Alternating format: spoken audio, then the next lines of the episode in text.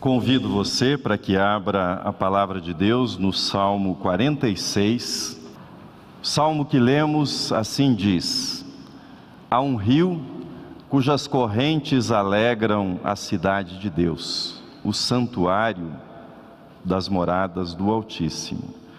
Deus está no meio dela, jamais será abalada. Deus a ajudará desde antemanhã. Aquietai-vos e sabei que eu sou Deus. Aquietai-vos e sabei que eu sou Deus. Há um rio. Que rio será este?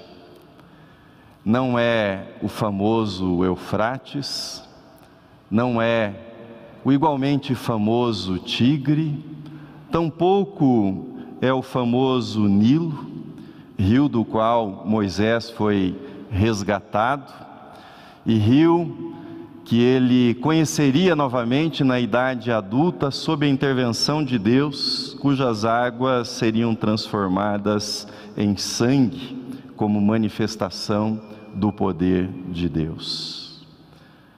Há um rio, um rio que não é o Eufrates, não é o Tigre, não é o Nilo, tampouco é o sagrado Jordão, cujas águas foram instrumento nas mãos de Deus para que o general leproso Naamã tivesse a sua carne restaurada. O Jordão sagrado que recebeu Jesus para ser batizado por João Batista é chamado apenas de um rio. Há um rio, um rio cujas correntes alegram a cidade de Deus, diz o salmista. Que rio será este? Onde é que estão as nascentes deste rio? Será que as suas águas são boas para o consumo, para que possamos beber dessas águas? São as suas águas calmas? É possível banhar-se nesse rio? Que correntes são essas? Que correntes são essas que o salmista diz que alegram a cidade de Deus? Há um rio. Este salmo é conhecido como o Salmo de Lutero. Segundo a tradição, esse versículo teria falado tão alto ao coração de Lutero, o primeiro versículo, teria falado tão alto ao coração de Lutero que o levara à composição do hino que é o hino da reforma: Castelo Forte é o nosso Deus. Mas antes que fosse este salmo, salmo de Lutero, este salmo foi o salmo de Agostinho, doutor da igreja, bispo da igreja cristã. Se ao coração de Lutero falou o versículo: Deus é o nosso refúgio e fortaleza, socorro, bem presente em todas as tribulações, aos olhos de Agostinho, saltara a expressão cidade de Deus. Cidade de Deus. E diante desta afirmação de que a cidade de Deus jamais seria abalada, tocado por esta certeza, Agostinho escreveu a célebre obra Cidade de Deus. E ele a escreveu no seguinte contexto: Roma, a capital do império, a cidade dos homens, caíra, e caíra aos pés de Alarico, o rei dos visigodos que a conquistara. O grande império romano havia se tornado um caos, se esfacelava a cada dia, cada dia. E Agostinho, lendo a história à luz da palavra de Deus e dos desígnios divinos, escreveria a cidade de Deus, a cidade que jamais seria abalada. Mas antes que esse salmo fosse o salmo de Lutero, Antes que fosse o salmo de Agostinho, este foi o salmo de Ezequias, rei de Judá, o rei piedoso, o rei temente a Deus, o rei que no seu reinado teve Jerusalém sitiada pelo exército do poderoso Senaqueribe, rei dos assírios. Enfrentando aquela guerra, o piedoso rei teria cantado: Há um rio cujas correntes alegram a cidade de Deus, o santuário das moradas do Altíssimo. Jamais será abalada esta cidade. Lutero, Agostinho, Ezequias e com eles milhares, milhões de cristãos ao longo dos séculos, milhões do povo de Deus têm recitado este salmo, começando Deus é o nosso refúgio e fortaleza, socorro bem presente nas tribulações. No tema, que é o tema desse mês, a jornada pastoral, eu me lembro que incontáveis vezes, incontáveis vezes eu abri e li esse salmo em visitas hospitalares. Ali ao lado do leito, do enfermo, do hospitalizado, recitei com o povo de Deus este versículo: Deus é o nosso refúgio e fortaleza, socorro bem presente nas tribulações. Quanto há para dizer, quanto há para refletir, quanto há para pensar neste salmo? Muita coisa. Mas hoje, Hoje eu quero me ater a uma expressão apenas, e a expressão é essa: há um rio, há um rio, há um rio. Rios têm as suas nascentes em pontos elevados, precisa ser assim, para que o rio possa correr. Rios nascem nas montanhas e correm em direção aos vales, mas no que se refere a esse rio, ainda que nós subamos, ainda que subamos aos pontos mais elevados da terra, aos lugares mais altos e férteis da terra, não encontraremos as nascentes desse rio cujas correntes alegram a cidade de Deus. Não encontraremos. Na busca pela nascente deste rio, será preciso elevar os olhos ao topo das montanhas, das mais altas, das mais elevadas. E do topo das montanhas será preciso olhar um pouco mais alto para o azul celeste. E depois de elevar os seus olhos ao céu azul, será preciso fazer o olhar perder-se no horizonte. E tendo perdido o seu olhar no horizonte, você terá de recuar, recuar ainda mais, não mais no espaço, mas recuar também no tempo, e recuando no tempo, você terá de voltar até o dia, até o tempo em que viveu Martinho Lutero. Você terá de avançar mais ainda na história e terá de recuar até Agostinho, não será suficiente, você terá de recuar no tempo em busca dessa nascente até o rei Ezequias, mas não será suficiente. Você terá de ir além, você terá de recuar até o paraíso, você terá de passar pela criação e você terá de avançar em direção da eternidade, porque é na eternidade que nasce, é na eternidade que começa esse rio que o salmista canta neste verso. É na eternidade que ele nasce. Nasce sim, na eternidade dos propósitos de Deus, mas ele corre na história. Na história. Essa história que tem os seus pontos altos, essa história que tem os seus momentos gloriosos, mas essa história que tem também os seus vales mais profundos, as suas depressões, os seus abismos, essa história que tem as suas glórias e tem as suas infâmias também. Esse rio corre pela história. Há um rio cujas correntes alegram a cidade de Deus, canta o salmista.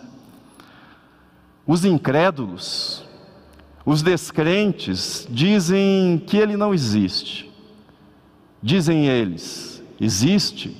Existe o Amazonas, existe o Mississippi, existe o Ganges, mas esse tal rio que nasce na eternidade, esse rio é uma crendice, nós nunca o vimos, dizem e dirão eles.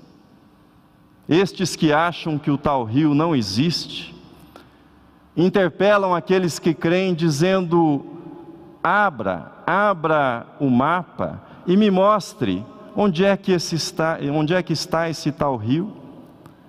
E a nossa resposta, a sua resposta, se você crê, será.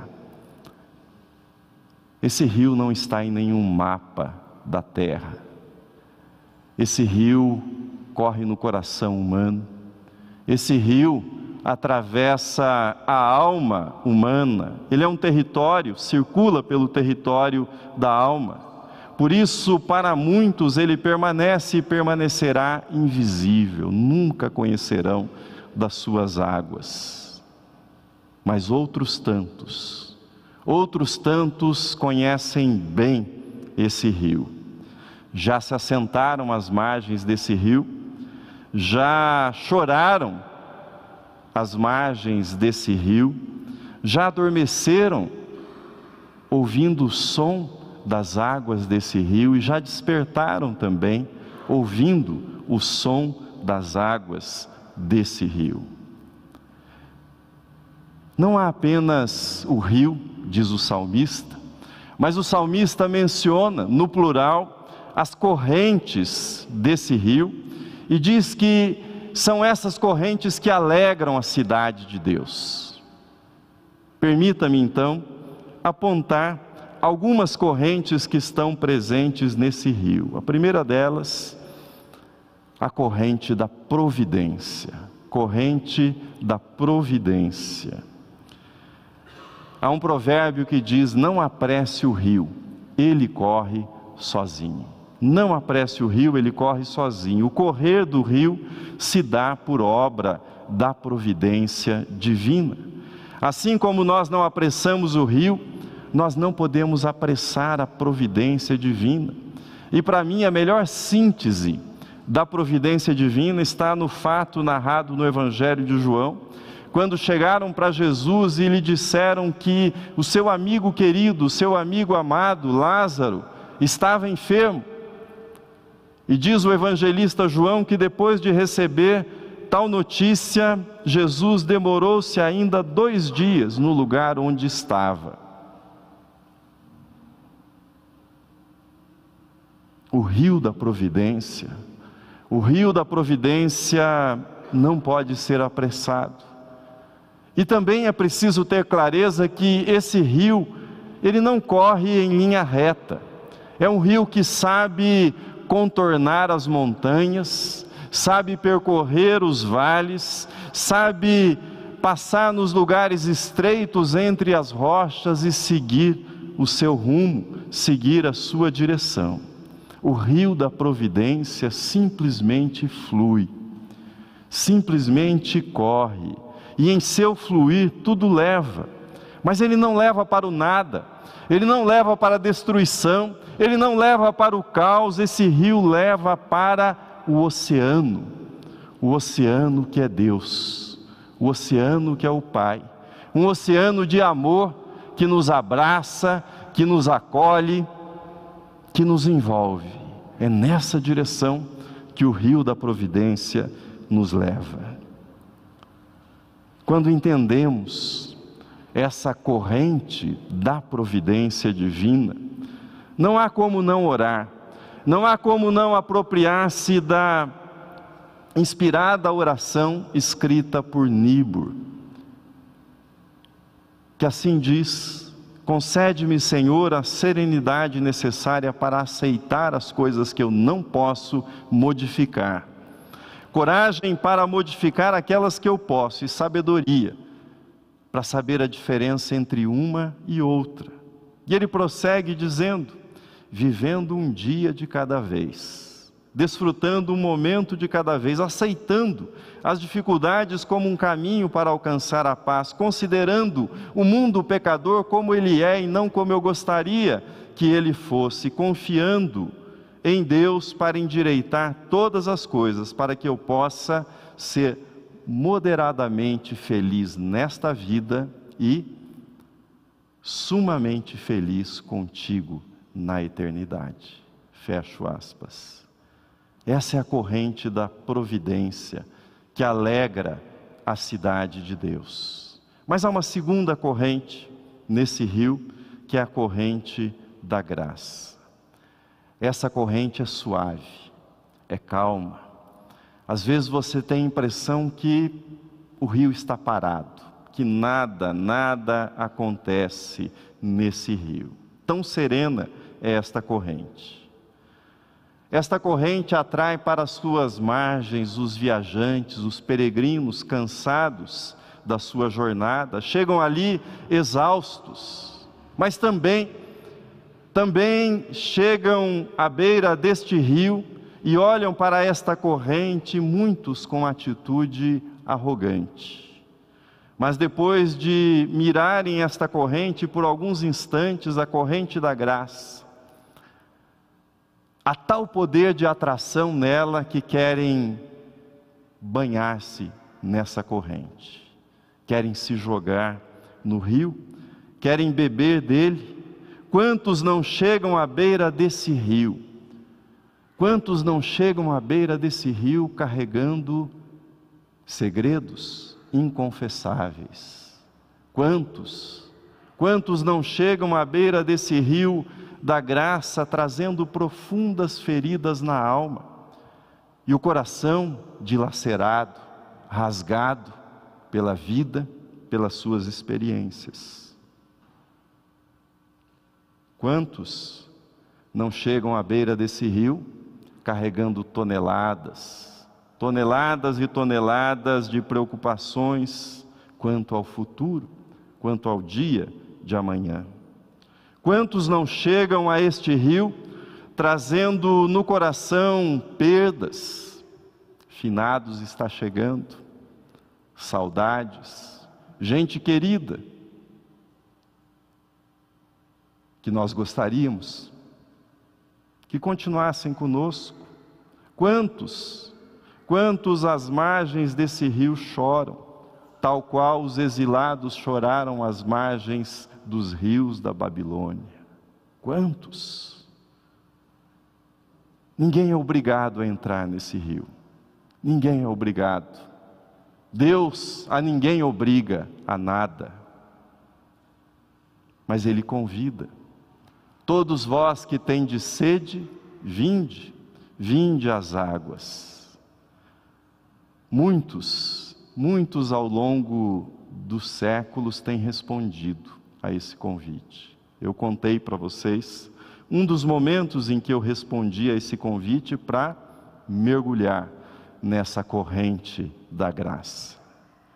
Quando voltam à superfície, sentem um vento agradável na face, sentem que todo o peso foi deixado, sentem que nasceram da água e do Espírito e que daquele momento em diante são filhos, filhas de Deus, novas criaturas em Cristo Jesus.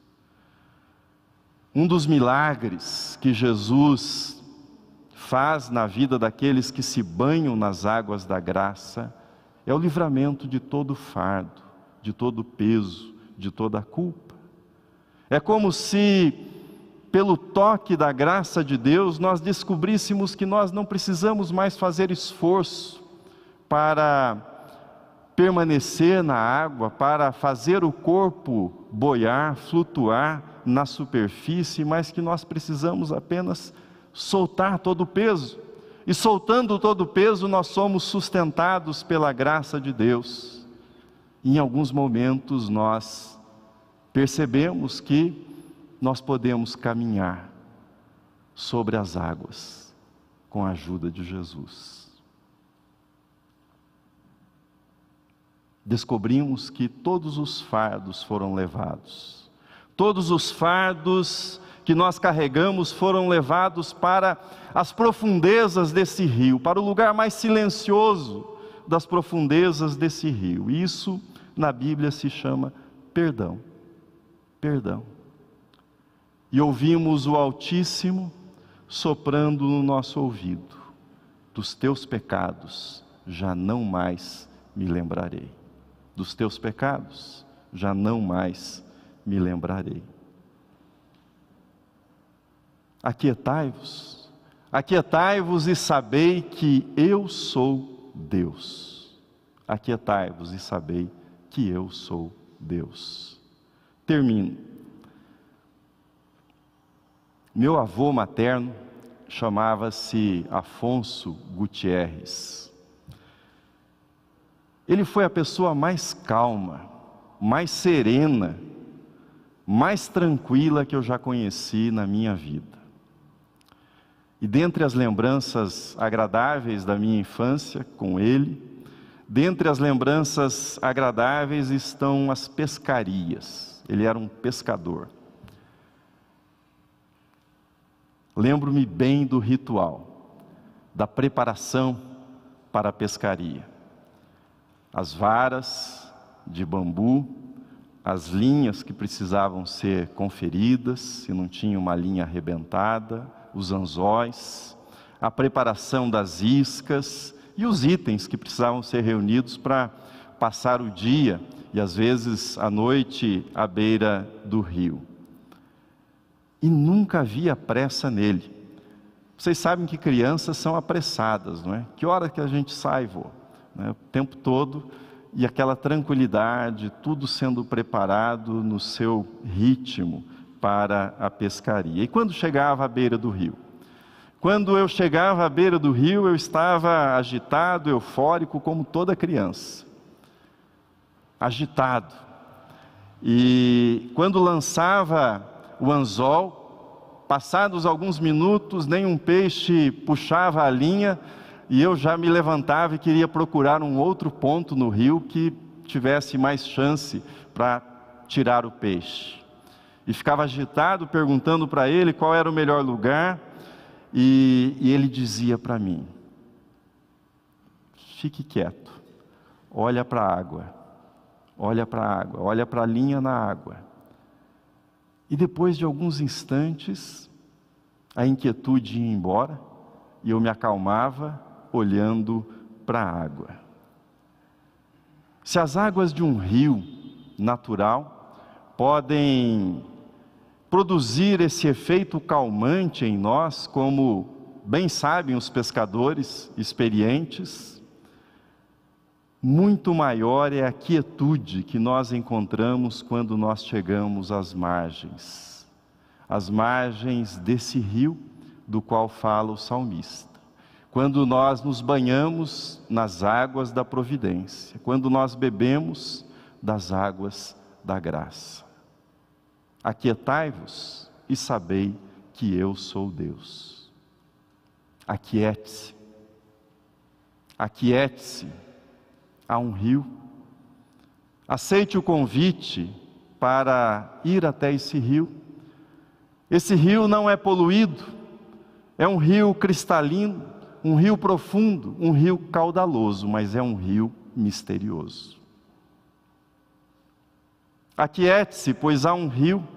Aceite o convite para assentar-se às margens desse rio e contemplar as suas águas transparentes.